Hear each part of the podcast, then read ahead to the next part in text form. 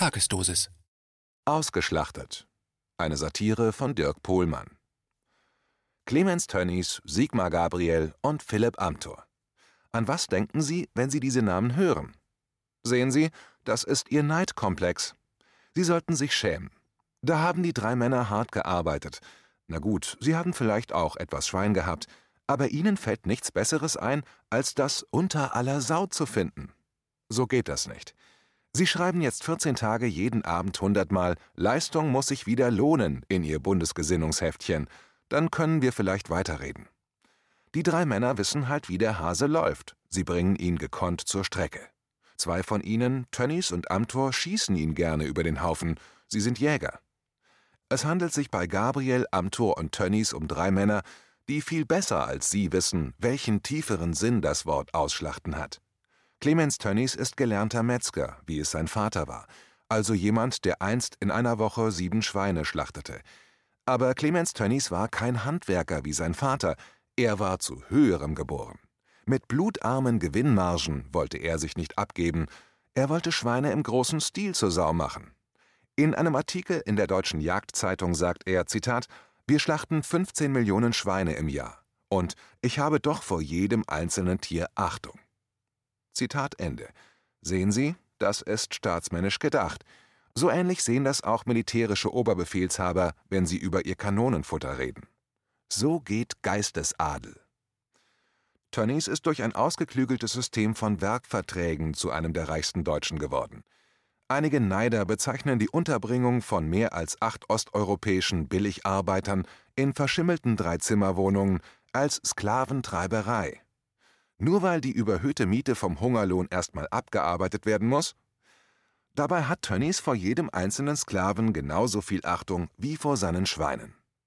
Und Gabriel wusste von nichts, als er den Beraterjob bei Tönnies angenommen hat. Genauso wenig wie Sie. Oder wussten Sie etwas? Dann hätten Sie ja mal was sagen können. Sehen Sie, eigentlich sind Sie schuld an dem Elend.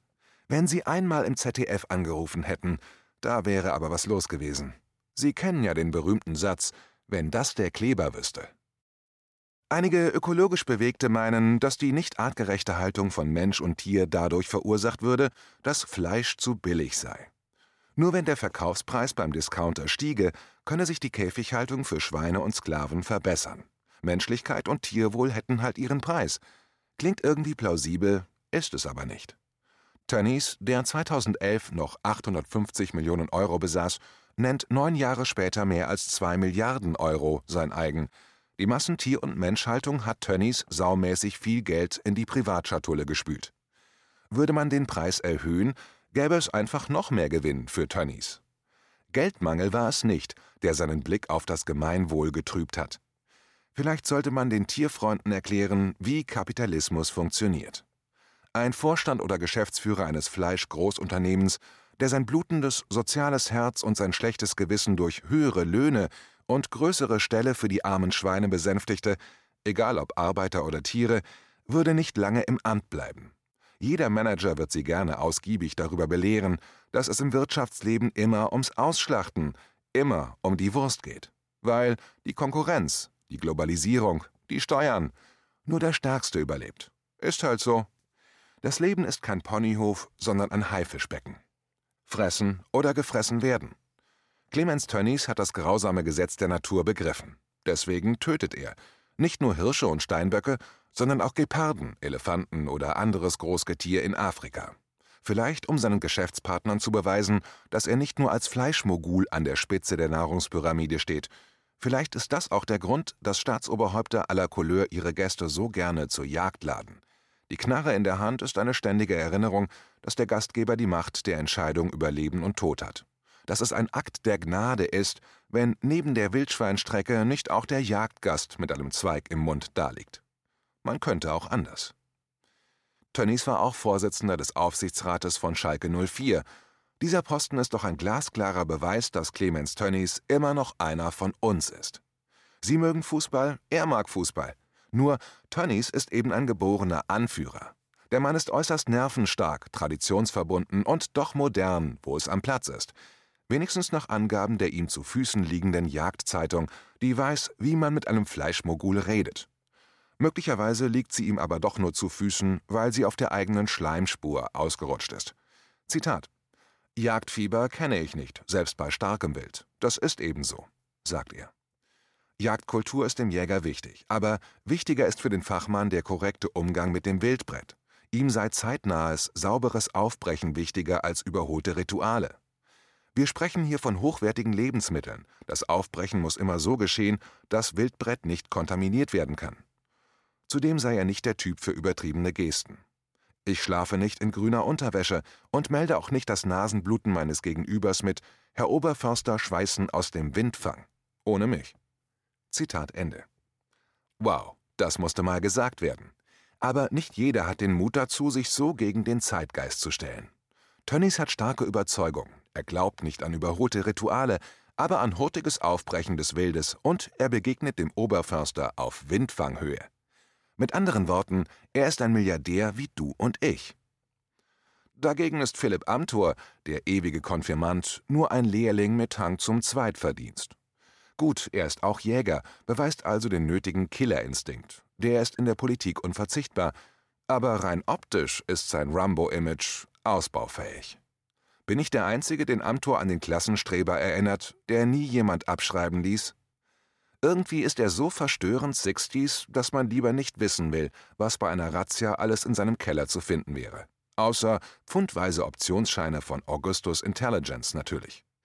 Amtor gibt nicht nur den Oberförster, er tut das auch Heimat- und Schwiegermutter kompatibel. Ich bin klein, mein Herz ist rein, drum wähl auch du die CDU. Gabriel hingegen, das sozialdemokratische Urgestein, weiß besser als jeder Hase, wie der Hase läuft und schießt deswegen nicht selber, sondern lässt schießen. Das ist die hohe Kunst des Zursaumachens. Er ist mehr der Mann für den Feldherrenhügel. Der ehemalige Vizepräsident der Sozialistischen Internationale so ein Fehler kann ja jedem mal passieren, ist jetzt endlich zu Hause angekommen. Er ist Vorsitzender der Atlantikbrücke, Mitglied der Trilateralen Kommission und des European Council on Foreign Relations. Er ist von links unten nach rechts oben aufgestiegen. Das ist die Bewegungsrichtung von guten Geschäftsgrafiken und soliden Politikerkarrieren. Fragen Sie einfach mal Joschka Fischer. Moment, was denken Sie denn jetzt schon wieder? Wer hat uns verraten, Sozialdemokraten? Vorsicht! Nur weil Gabriel jetzt ständig mit Leuten zu tun hat, die zum Beispiel Gaddafi mit dem Bajonett pfählen ließen? Sie finden das wenig weitgerecht? Sind Sie etwa Jäger? Genau, sind Sie nicht. Aber Sie urteilen über Sigmar, Clemens und Philipp. Wissen Sie denn, ob Gabriel die Nachricht vom Abschlachten des libyschen Staatsoberhauptes mit blutendem sozialdemokratischem Herz vernahm oder feixend wie die Demokratin Hillary Clinton? Warum wollen Sie nur immer das Schlechte sehen? Warum bemerken Sie nicht, dass hier zusammenwächst, was zusammengehört? Vielleicht können ja Amtor, Tönnies und Gabriel sogar eine neue Partei gründen. Die könnte zum Beispiel Aufstand der Anständigen heißen.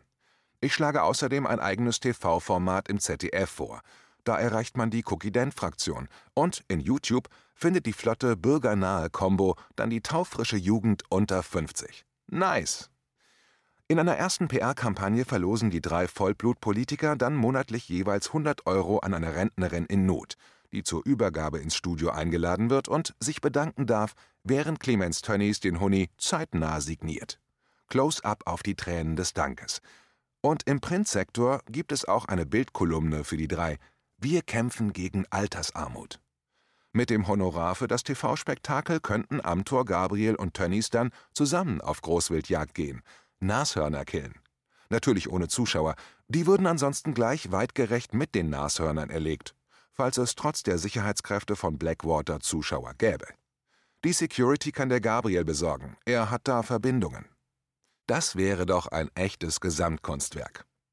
Was haben Sie jetzt schon wieder zu meckern? Wie bitte? Das ist doch wirklich das Letzte. Nein, das ist kein Schweinesystem, das ist ein Gesamtkunstwerk.